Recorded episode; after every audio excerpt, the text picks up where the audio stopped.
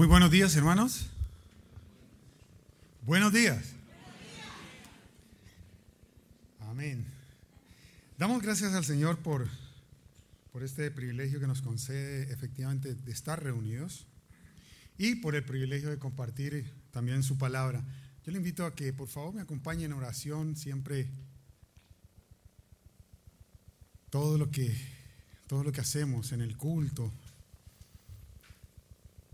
debe honrar al Señor y Él es el centro, como bien decía este cántico ahora. Padre, alabamos y bendecimos tu precioso y todopoderoso nombre, Señor. La gloria sea, es y sea eternamente para ti, Señor. Padre, en el nombre de Cristo Jesús, permite que el poder de tu Santo Espíritu, que inspiró a estos hombres que escribieron de los hechos, que se manifestaron cuando estuvo Cristo en esta tierra, Señor. Ese mismo Espíritu Santo abra nuestros ojos, oídos y entendimiento espiritual para entender y comprender, Señor, el propósito con el cual tú has enviado tu palabra y ésta cumpla el propósito en nuestras vidas y corazones. Te lo pedimos con acción de gracias en el nombre de Jesús. Amén. Bien, bendecimos el nombre del Señor en esta hora y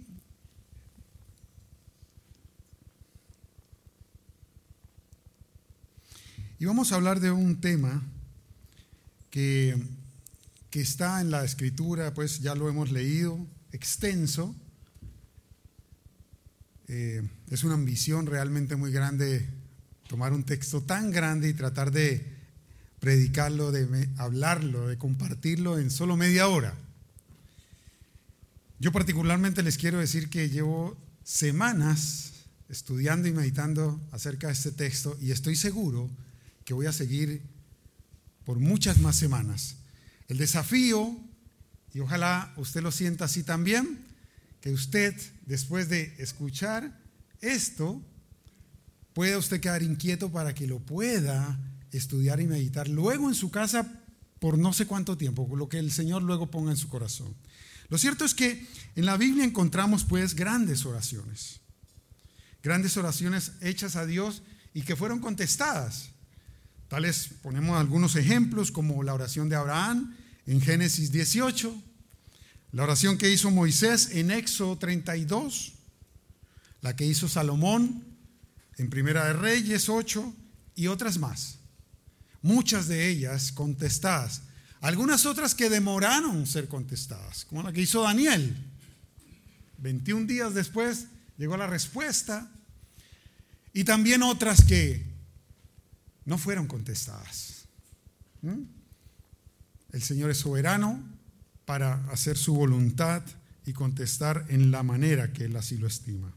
Sin embargo, sin lugar a dudas, que Jesús pronunció en lo que hemos leído en esta mañana, la oración más grande, la más grande oración que se haya hecho al Padre. Primero, por ser quien es quien la pronunció. Y por otro lado, porque esta oración que eleva al Padre tiene una impronta, tiene impreso un impacto. Gracias un impacto que trasciende los tiempos. Uno, fue pronunciada hace más de dos mil años. Y segundo, el impacto no solamente llega a, impactar la parte del tiempo, sino el espacio. Fue pronunciada en Jerusalén, pero hoy día, aquí, en Santiago, en Peñalolén, llega también esta y llega a todo el planeta, porque está escrita en la bendita y santa palabra del Señor. Y como vamos a ver, no solamente impacta esta tierra, sino que trasciende y llega hasta la misma presencia de Dios en el cielo. Jesús era un hombre de oración. En la Biblia encontramos cómo Jesús mayormente se apartaba a orar a lugares desiertos. Dice la escritura en varios textos, que no los vamos a mencionar aquí, eh, pero que claramente están en la escritura, que Jesús se levantaba muy de mañana antes de que saliera la luz del sol a orar. Hermanos, mañana estaremos orando en, en el amanecer, en la alborada, como la hemos llamado, la alborada de oración. Ya van cerca de unas tres meses que hemos tenido esta disciplina y que ha sido una bendición, hermanos. Venga con nosotros para que nos acompañe y reciba usted también ese privilegio de venir a orar. Que sea un sacrificio realmente. ¿Ah? Jesús también pasaba toda la noche orando. Hay textos en que vemos que Jesús pasaba toda la noche orando. Hermanos, cada, por ahora, cada bimestre, el último viernes de cada mes, venimos aquí a pasar en vigilia de oración. No toda la noche, pero sí hasta un poquito pasada la medianoche. Venga, hermano, es una bendición. También dice la escritura que en Getsemaní Jesús estuvo orando. Se estima que serían alrededor de unas tres horas. Tres horas. Y nosotros difícilmente a veces ni cinco minutos. Jesús, el Hijo de Dios, pasaba tiempo en oración. No diría, ¿será que necesitaba orar? Bueno, Él nos dio ejemplo y nosotros somos llamados a imitarlo. Sin embargo, en todo ese tiempo que dice la escritura que Jesús oraba, desconocemos el detalle de las palabras con las que él oraba. Los evangelistas narran que Jesús se retiró a orar, iba a orar, se quedó orando, etc. Solamente algunas palabras tenemos aquí manifestadas que conocemos por los escritores bíblicos que Jesús manifestaba. Por ejemplo, de Getsemaní, no nos dice toda la oración que tuvo que haber hecho durante esas tres horas, batallando, luchando. Solamente nos dice, y queda un texto aquí, de que Él manifestó, si es posible, pasa de mí esta copa, pero que no sea como yo quiero, como esta naturaleza quiere, sino como tú quieres, Padre. Solo quedó ese texto. Por eso quiero resaltar la importancia que reviste esta oración porque es la única, el único instante en que podemos conocer en profundidad y en detalle lo que Jesús oró al Padre. Y en ese contexto es muy importante que eh, veamos que en todo este capítulo 17 Jesús le permite a los discípulos y también nosotros, porque quedó así escrito, conocer lo que había en su corazón. Jesús abre su corazón y nos muestra y nos manifiesta las palabras que él habla con Jesús justamente, justamente antes de ir a Getsemaní, antes de llegar a Getsemaní. Estas palabras las oró Jesús elevando su mirada al cielo, según puede uno ver ahí era de noche. Pero Jesús aún así eleva su mirada al cielo y dice estas palabras. Recordemos también que acababa de salir de Jesús de uno de los más grandes sermones que se haya pronunciado cuando él estuvo con sus discípulos en el aposento alto y les manifestó y les contó muchas cosas, detalles de lo que venía de que era necesario que él padeciera, que iba a morir, que luego vendría el Espíritu Santo. Y justamente antes de empezar el capítulo 17, final del capítulo 16, Jesús les manifiesta, lo voy a leer, estas cosas os he hablado para que en mí tengáis paz. En el mundo tendréis aflicción, pero confiad, yo he vencido al mundo. El último versículo del capítulo 16. Obviamente sabemos que la escritura no fue escrita por capítulos, sino que se, pone así para que hoy día nos resulte un poco más fácil entenderla. ¿Mm?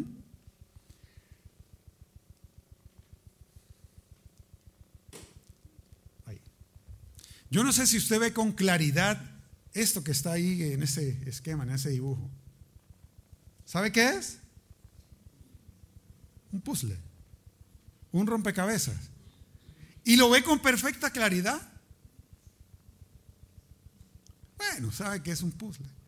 Pero ¿qué es la imagen de ese puzzle? Ni idea, ¿cierto? Ni idea. Eso pasa con los puzzles. Cuando vamos a armarlo, si no tenemos una referencia, difícilmente no podemos armarlo. O intentamos porque al menos las esquinas, las partes externas, ¿ah?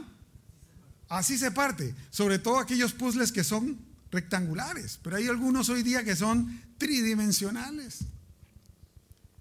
500 fichas, mil fichas, a veces tienen muchas fichas, ¿cierto? Y entre más fichas tenga, más difícil.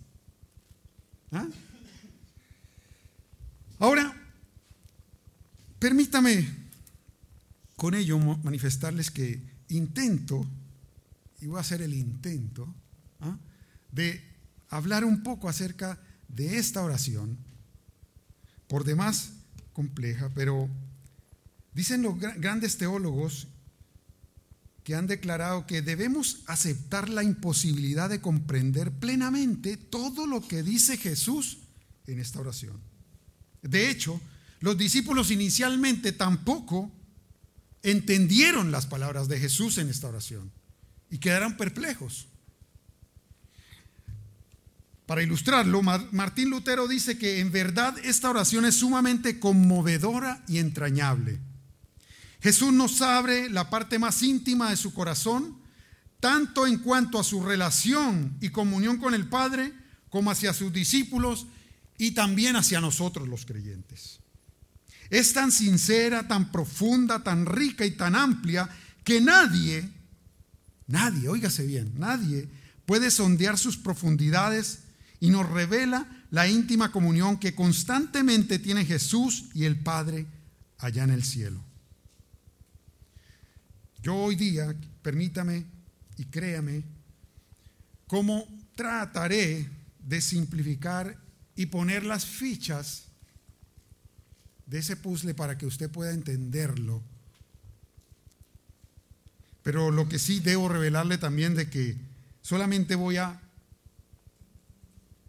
manifestarle un poco de lo que he aprendido humildemente y que de seguro voy a seguir aprendiendo en el estudio y meditación de esta oración. Como bien le manifestaba, llevo semanas, llevo semanas y creo y estoy seguro que va a seguir muchas más semanas. No olvidemos que se trata de la oración que hace Jesús y por tanto, veamos un poco, ese es el puzzle. Inicialmente usted no tenía ni idea de qué se trataba, pero el puzzle ya una vez armado, es el mapa del planeta, el mapa mundi. ¿ya? Y como se trata de una oración, entendamos que lo que se define realmente como una oración, una oración no es rezar. La palabra rezar viene del latín recitar. ¿Ah? Recitar, rezar. No, la palabra original orar y en el hebreo antiguo es tefilá, que algún minuto la vimos en alguna predicación anterior. Y la palabra tefilá, que es el origen, el idioma original con el que habla Jesús, define tefilá como que consiste en despertar el amor oculto dentro del corazón hasta lograr un estado de íntima unión con Dios. Cuando usted ore, hermano, cuando usted ore, no use vanas repeticiones. El modelo del Padre Nuestro es un modelo, es una oración modelo para que nosotros aprendamos a orar. Los mismos discípulos le dijeron a Jesús cuando vieron que oraba y oraba, bueno, Señor, enséñanos a orar. Y Él les mostró este modelo. ¿Mm? Ahora, claramente, en esta oración también se ve mucho de esa manifestación de lo que enseñó a sus discípulos. Y empieza pues mencionando Jesús en los primeros cinco versículos. Después de que Jesús dijo esto, dirigió la mirada al cielo y oró así. Padre, ha llegado la hora. Glorifica a tu Hijo para que tu Hijo te glorifique a ti. Ya que le has conferido autoridad sobre todo mortal, para que Él les conceda vida eterna y a todos los que le has dado. Y esta es la vida eterna, que te conozcan a ti, el único Dios verdadero, y a Jesucristo, a quien tú has enviado. Yo te he glorificado en la tierra y he llevado a cabo la obra que me encomendaste. Y ahora, Padre, glorifícame en tu presencia con la gloria que tuve contigo antes de que el mundo existiera. El foco central de la oración de Jesús, el primordial, el corazón de esta oración. Debemos, algunos, ya, incluso algunas traducciones de la Biblia dice que esta, esta oración se divide en tres partes. La primera, que Jesús ora por sí mismo. La segunda, que Él ora por los discípulos. Y la tercera, que Él ora por los creyentes, por la iglesia. Podríamos decir que es una ayuda. ¿ah? Sin embargo, en realidad, no es solamente que Él ore por sí, como una oración egoísta. ¿ah? Está orando por sí. El mismo texto nos dice que cuando Él ora para que Él sea glorificado, dice con claridad para qué. Y dice con claridad es para que tú recibas la gloria. Hermanos, tú y yo, cada que oremos, en todas nuestras peticiones, lo primordial, el foco central, el corazón de nuestra oración debe estar en dar la gloria a Dios. Estamos aquí reunidos con el propósito de dar gloria a Dios, no para ninguna otra cosa. Y tú y yo hemos sido creados para alabar a Dios y para dar gloria a Dios. En todo lo que tú hagas, en todo lo que tú pidas, si la gloria de Dios no está detrás de esa petición, muy posiblemente esa petición Dios ni la concederá. Ahora, Él es soberano, pero claramente el mismo Jesucristo aquí nos muestra y nos manifiesta que el objetivo primordial de su oración, y de, no cabe duda de que cada que oró Jesús buscaba dar gloria a Dios. Es más, en algunos de los versículos, no solamente en el versículo 1, sino en el versículo 4, dice Jesucristo, Padre, la hora ha llegado. Glorifica a tu Hijo para que, para que tu Hijo te glorifique a ti. Y en el 4 dice, yo te he glorificado en la tierra, he acabado la obra que diste que me hiciera. La hora ha llegado. El propósito con el cual Jesús vino a esta tierra había llegado. Y ese propósito es por el cual también ora Jesucristo. Señor, recibe la gloria y manifiesta tu gloria a través de lo que yo vine a hacer, el propósito con el cual vine a cumplir. Cumple tu propósito y que se haga tu voluntad.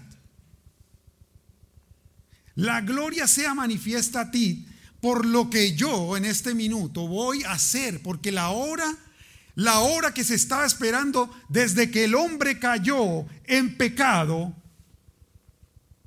ha llegado para que sea redimido. La hora que desde el inicio, desde que el hombre pecó y la consecuencia que asumimos de ahí para adelante todos, pero la redención, el momento justo de la redención a través del sacrificio de Cristo Jesús en la cruz, para que tú y yo se recibiéramos la salvación y la vida eterna, había llegado. Cristo sabía con perfecta claridad el propósito con el cual había venido a esta tierra.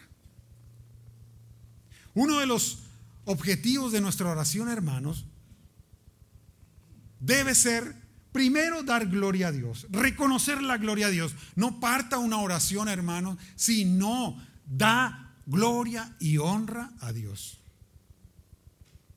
Y adicionalmente, ore para que Dios cumpla el propósito con el cual usted nació en este tiempo y en esta tierra. Hay un propósito eterno con el cual Dios lo ha puesto usted en esta tierra y en este tiempo. Y no es otro, sino que usted rinda ese propósito para dar gloria a Dios. Amén. Y cuando ore, ore por eso. Señor, cumple tu propósito. Hágase tu voluntad. Así como se hace en el cielo, hágase aquí en la tierra y hágase en mi vida.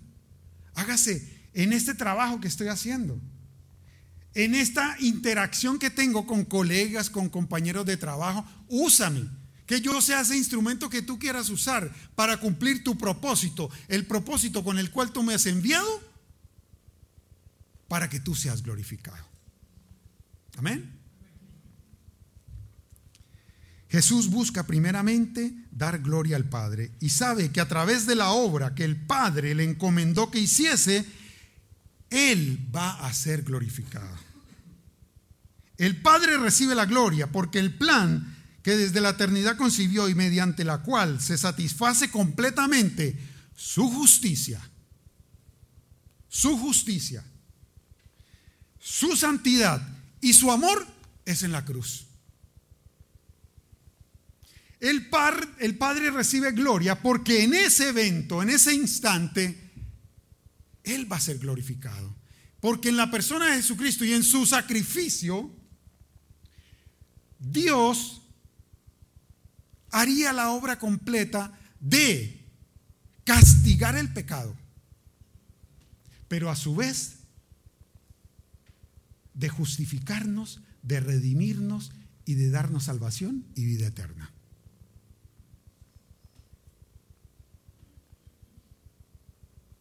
Y obviamente castiga el pecado, porque Él lo estableció. La paga del pecado es muerte. El pecado tiene que ser, el pecado no es tolerado por Jesús, no puede ser tolerado, porque Él es santo. Pero a su vez, a su vez, satisface y muestra su gran amor. Porque el pecado, la paga del pecado es muerte, pero la dádiva y el regalo que Dios que nos da es vida eterna en Cristo Jesús por amor a nosotros.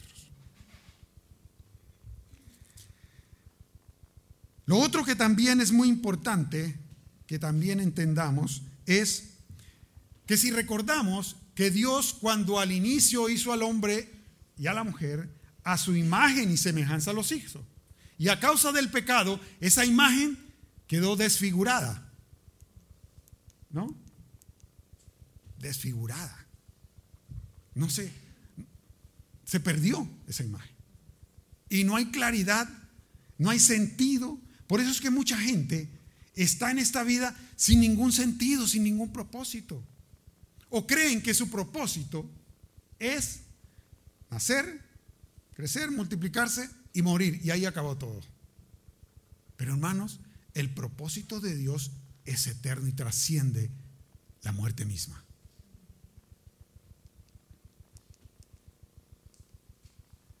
Y es aquí como en la, escritura el, el, Señor Jesucristo dice claramente, el Padre la hora llegado, glorifica al Hijo, recibe la gloria porque le has conferido autoridad, poder, poder. ¿Para qué? Para dar vida, para dar vida. Dios recibe la gloria. La palabra de Dios dice que los, los cielos cuentan la gloria de Dios y el firmamento ¿El firmamento qué? Anuncia la obra de sus manos. En Éxodo, en Éxodo 33, 18, 33, 18, Moisés le dice al Señor, a Dios, te ruego que me muestres tu gloria. Y un poco más adelante narra cómo Dios le da instrucciones para que en el monte Sinaí, dice, descendió Jehová en la nube y permaneció allí junto a él, y él proclamó el nombre de Jehová. Jehová pasó delante de él y exclamó, Jehová, Jehová, Dios fuerte, misericordioso y piadoso, tardo para la ira y grande misericordia y verdad, que guarda misericordia a millares, que perdona la iniquidad, la rebelión y el pecado, pero que de ningún modo tendrá por inocente al malvado, que castiga la maldad de los padres en los hijos y en, los hijos de los hijos hasta la tercera y cuarta generación. Cuando Moisés le dice, muéstrame tu gloria, el Señor manifiesta, desciende en la nube, le muestra parte de su gloria y el mismo Dios dice, Jehová, Jehová, Dios todopoderoso, misericordioso y piadoso, y se le revela que hace misericordia. Esa gloria de Dios que se le mostró aquí a, a Moisés, se reveló en la cruz. Dios no perdonó el pecado. Y por eso, en la persona de Jesucristo, pone toda la carga del pecado, de la maldición, de la condenación. Cristo decide llevar esa carga del pecado y morir por ello. Para que, con base en ello, Dios le conceda el poder de darnos vida.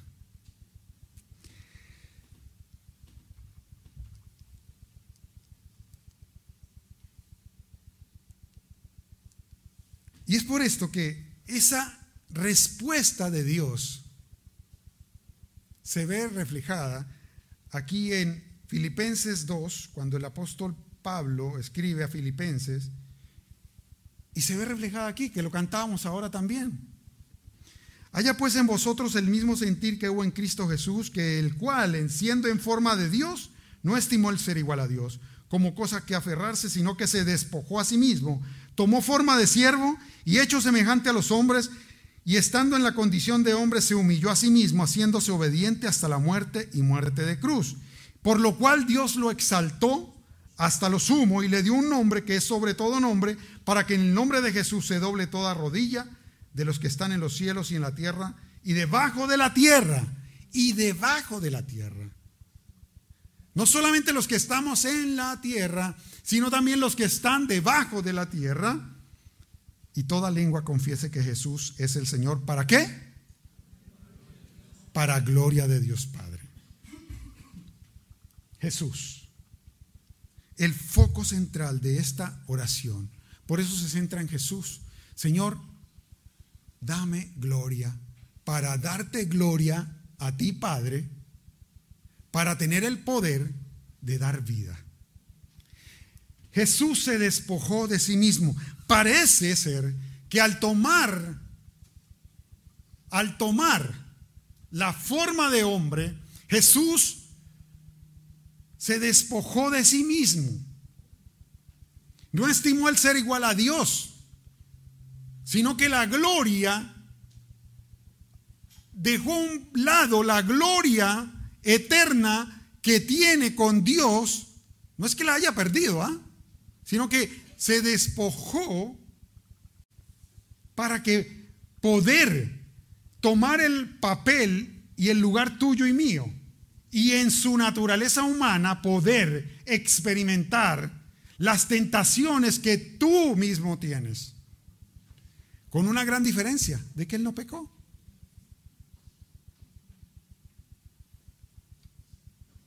Ahora, es, es bien importante que, y al parecer, en este relato que está en Lucas 9, Jesús y Dios permite a Jacobo, a Juan y a Pedro ver como por un instante la manifestación gloriosa de Cristo en la transfiguración. Dice la escritura que mientras oraba, mientras oraba, hermanos, Jesús mientras oraba y había ido con sus con, tres de los discípulos, dice que la apariencia de su rostro cambió y su vestido se volvió blanco y resplandeciente. y dos varones hablaban con él, los cuales eran Moisés y Elías. Estos aparecieron rodeados de gloria y hablaban de su partida que Jesús iba a cumplir en Jerusalén.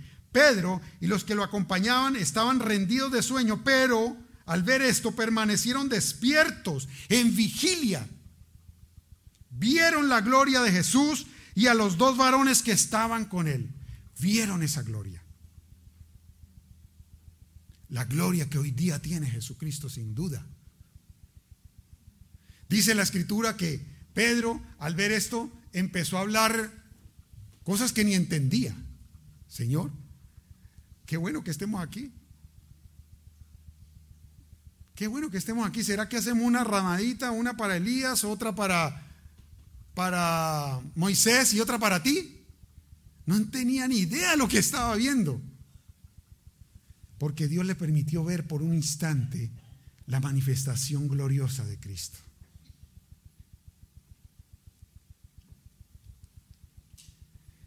Ahora, dice la escritura que Él le, ha conferido autoridad sobre toda carne, sobre todo mortal, para darnos vida, vida eterna. La palabra que se usa ahí, creo que en algún mensaje anterior también la compartí. En el griego, en el griego, cuando se habla de vida, se habla de tres palabras. Nosotros tratamos de como resumirla en una y es vida, porque es limitado nuestro español. Pero en el griego, cuando se habla de vida, habla de tres palabras. Bios, que es la vida física, el suje, que es la vida del alma, y el zoe, que es la vida espiritual. Cuando Jesús habla aquí, habla de que le has conferido autoridad para darnos zoe, para darnos vida eterna. No para darnos vida, bios eternamente. No, porque este cuerpo, hermanos, este cuerpo no podrá estar en la presencia de Dios. Y no podrá estar en la presencia de Dios porque este cuerpo envejece y este cuerpo muere. Darnos vida eterna es darnos vida espiritual desde ahora y hasta la eternidad. Y Jesús especifica con perfecta claridad qué es esta vida, qué es este Zoé, qué es esta vida espiritual eterna que nos ha conferido. Y lo dice, ¿no? Con perfecta claridad. Esta es la vida eterna, que te conozcan a ti, el único Dios verdadero y a Jesucristo a quien tú has enviado. Y, de nuevo, la palabra usada en el español es muy limitada porque nosotros decimos que te conozcan a ti. Ah, ¿Cómo es eso? Bien, la palabra original en el griego es ginosco, que significa conocimiento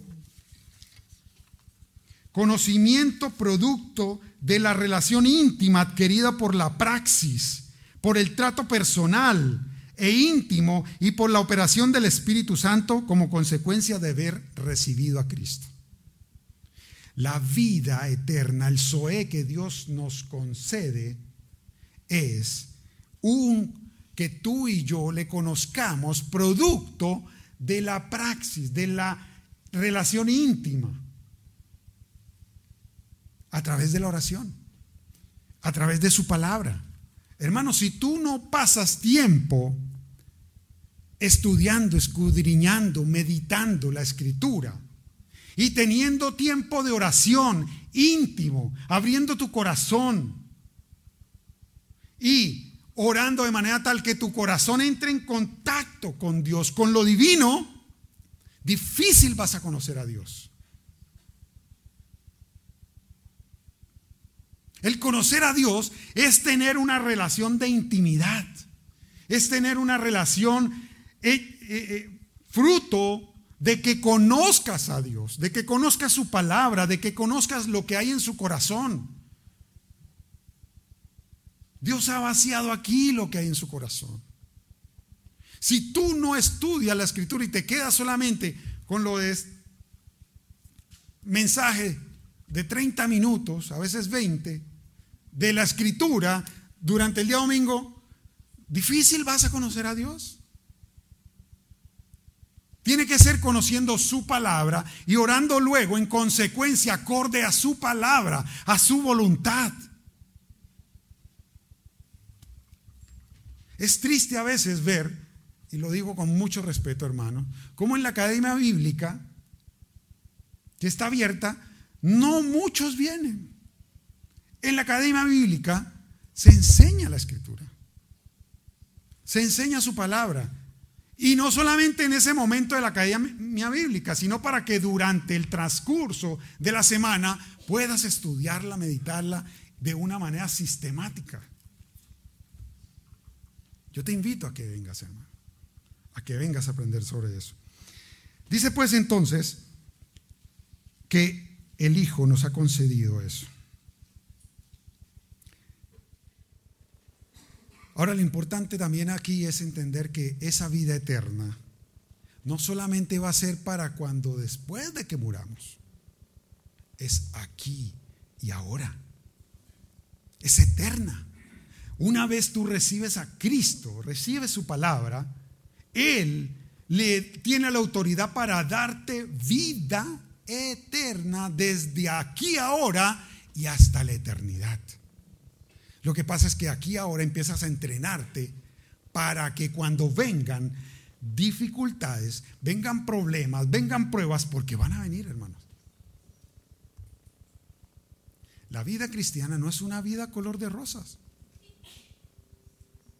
Van a venir pruebas, pero la vas a enfrentar mucho más llevadero a través de conocer su palabra y tener intimidad y relación con Dios a través de la oración. Así que ven también, aparte de que dedica tiempo a la oración en tu, en, lo íntimo de, tu hogar, pero también ven a, a, los tiempos de oración que se han establecido para ello. Ahora, dice pues también, y avanza Jesucristo diciendo, a los que me concedí, me diste del mundo, bueno, ya lo, ya lo hemos leído, yo voy a destacar solamente algunas cosas de ello. Pero Jesús, perdón, Jesús no ora por el mundo.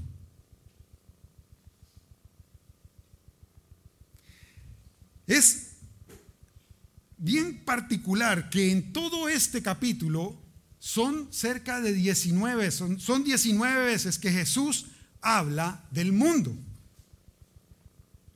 Pero lo dice con perfecta claridad, yo no oro por el mundo, Padre. Yo no oro por el mundo. Oro por los que me diste del mundo. Y como el puzzle, para tratar de ser gráfico, porque también es lo otro, que a veces para tratar de entender la Biblia, por encima de todo tenemos que pedir que el Espíritu Santo que le inspiró sea el que nos revele y nos muestre qué es lo que quiere mostrarnos Dios. Su Espíritu. Pero también porque fue escrita ¿ah? para un pueblo mayormente, mayormente judío. Y el pensamiento judío difiere del pensamiento occidental. Por eso muchas veces tenemos que buscar eh, las diferencias y tratar de llevarlo a, nuestro, a la manera como nosotros pensamos, o como se le llama, cosmovisión, como vemos. ¿ah? Entonces, para tratar de ilustrarlo, yo lo he puesto esquemático, porque uno, en Occidente, eh, el, pueblo hebreo ¿ah? no es tan visual entienden las cosas mediante el pensamiento, mediante lo, Por eso si usted ve en la Biblia, en la Biblia, uno pensaría, si fuera escrito por occidentales, y con todo respeto lo digo, capaz que lo hubiéramos hecho con dibujitos. O capaz que cuando habláramos de Jesús diríamos, Él era de cabello largo, de ojos verdes. La Biblia no nos habla de eso. No nos describe ni siquiera a Jesús como era. Porque nosotros los occidentales nos fijamos más en la apariencia. Los, el pueblo hebreo no. Tiene otra manera de pensar y ver las cosas. Entonces, yo me he tomado de tratar de mostrarlo esquemáticamente. ¿ah? el Señor Jesucristo no ora por el mundo y cuando en la Biblia se habla de mundo, de cosmos, hace referencia a la tierra, a la gente que vive en la tierra y al sistema que mayormente domina la tierra. Cuando se habla de cosmos o mundo en la Biblia, habla eh, de alguna de estas tres. ¿Ya? Y Jesús ora no por el mundo, Él no ora por el mundo, Él ora por aquellos que de la gente Dios el Padre le ha dado como un regalo a Jesús, a Dios el Hijo, y lo tiene en su corazón. Jesús ora por aquellos que Dios le dio y le manifiesta al Padre, ellos han obedecido tu palabra, la han aceptado, saben con certeza que yo he venido de ti y han creído que tú me enviaste. Simplificándolo, hermano, Jesús ora por aquellos que oyen su palabra. De manera particular, Dios no, no ha querido que muchos se conviertan por milagros. Casi nadie se convierte por milagros porque hay milagros. Mucha gente ve milagros. Muchos ven el milagro de la naturaleza. La naturaleza es hermosa y es milagrosa. Al punto tal que en Marte hay un eclipse. Y eso es algo que, que la ciencia trata de dar la explicación, pero es la misma naturaleza que creó Dios. Pero ninguno en el mundo le da gloria a Dios por eso sino que dicen, ah, eso es. Entonces le buscan la explicación científica. Entonces, Jesús ora por los discípulos que han obedecido su palabra, que la han aceptado, que no solamente la han aceptado, sino que la saben con certeza, eso es fe, que la creen por fe. y que la han creído. Hermanos, para tú ser merecedor de esa vida, de ese Zoé eterno, desde ahora y hasta la eternidad, primero hay que creer en Jesús. Él es el camino, Él es la verdad, Él es la vida, Él es el Zoé. No es que Él no dé solamente vida, sino que Él es la vida. Y a aquellos que han obedecido la palabra, yo les he revelado quién eres. Cuando tú recibes a Cristo Jesús, Jesús mismo nos revela al Padre. Y no es una revelación cualquiera, hermano, sino como dice bien en su palabra.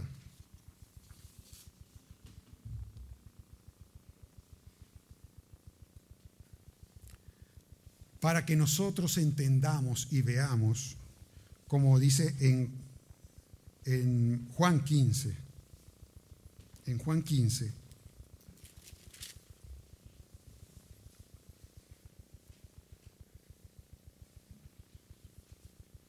Estas cosas os he hablado para mí, para que mi gozo esté en vosotros y vuestro gozo sea completo.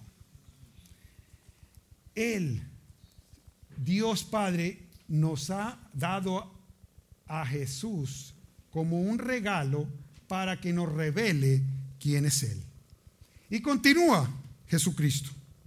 Padre, Santo, protégelos con el poder de tu nombre y ora por protección. Para que el gozo nosotros podamos tener su alegría en plenitud.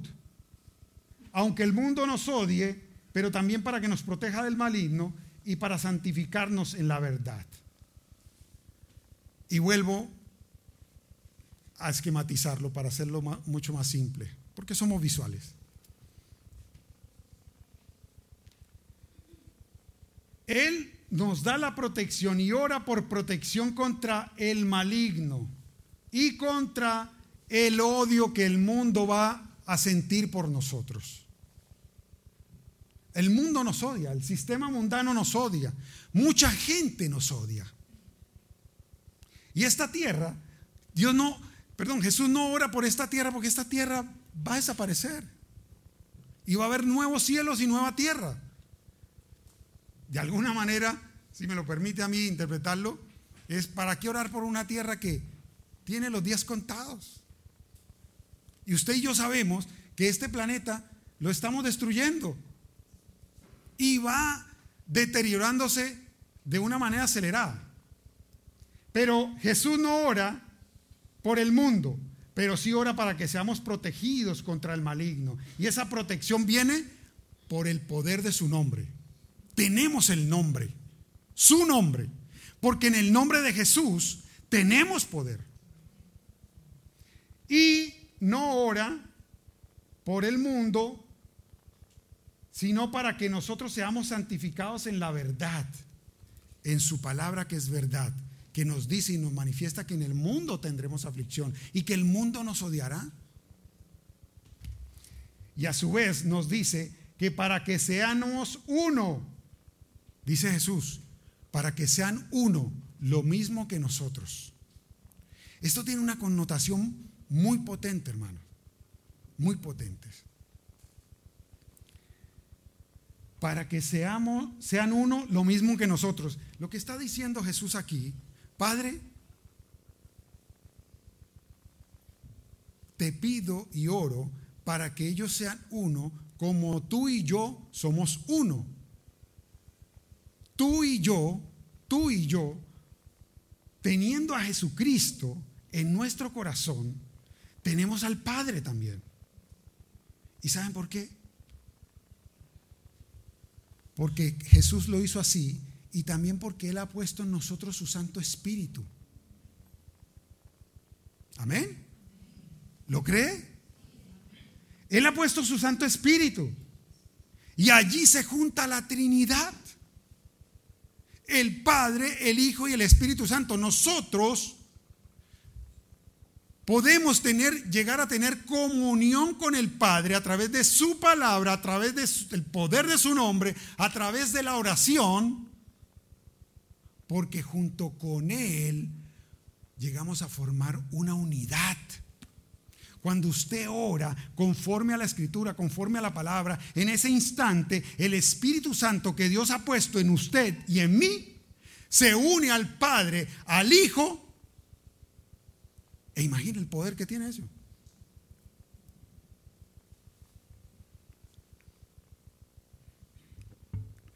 Y adicionalmente, para que tengamos el gozo, que tengamos su gozo en plenitud. En plenitud. El gozo que no nos lo da el mundo, como dice un, un coro, ¿no? El gozo que tengo yo, el mundo no me lo dio. Y como el mundo no me lo dio, no me lo puede quitar. Hermanos, no se imagina mucha, tal vez de pronto alcance a imaginarse un poquito, pero no se imagina lo difícil que ha sido para mí, para mi familia, para mi esposa, todo este tiempo. Pero el gozo que tengo yo no, el mundo no me lo puede quitar. Y no me lo puede quitar porque el mundo no me lo dio. Es el gozo que da el Señor. Es el Zoé, la vida eterna que da el Señor. Es la comunión que me permite tener Dios a través de Jesucristo con el Padre, con el Hijo y con el Espíritu Santo. Y finalmente, ruega por los discípulos, perdón, por los creyentes, por los que habrían de creer en Él por la palabra de estos. ¿Ya? Y para simplificarlo de nuevo, no vamos a leer el texto, se leyó al inicio, ¿sí? Lo he esquematizado aquí. Aquí parece que se afectó el, texto. Ahí dice discípulo. Jesús, los discípulos, los creyentes, ¿cierto? Protección por el poder de su nombre santificación en la verdad por su palabra, gozo, comunión, vida eterna y unidad en el amor, para que alcancemos perfección y así en ello podamos ser enviados al mundo para predicar, para compartir este mensaje y que aquellos que desde la eternidad Dios le dio al Padre puedan llegar a recibir a Dios el Hijo.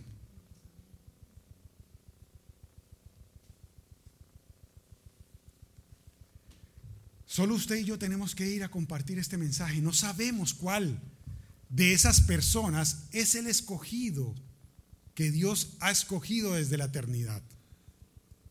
Pero sí, al predicar usted esa palabra, está siendo obediente a la palabra y la palabra con el poder del Espíritu Santo hará posible que esa persona reconozca, reciba, acepte y crea en Jesús.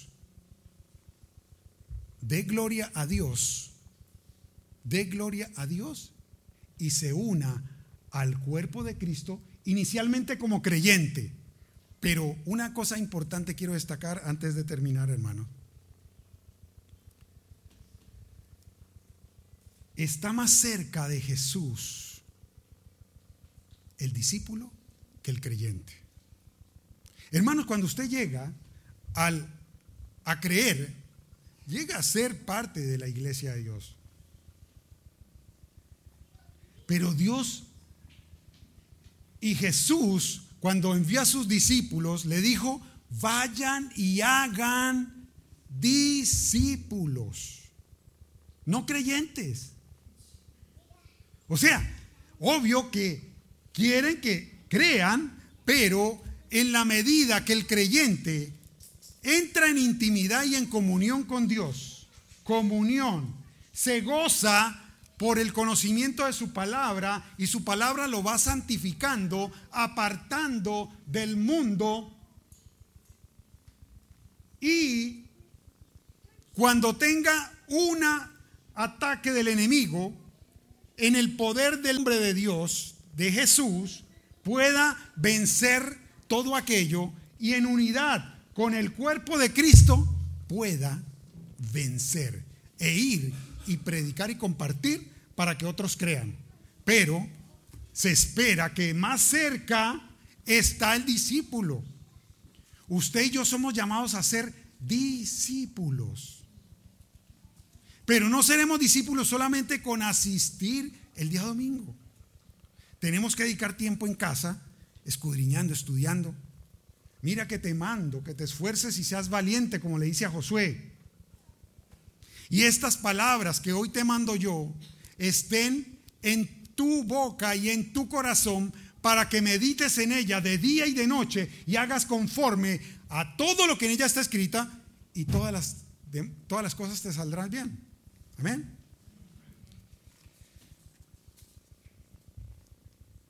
La conclusión final, hermanos, es que cuando eso ya se logra, Dios nos va a permitir, como lo dice Jesucristo aquí, en un versículo más adelante,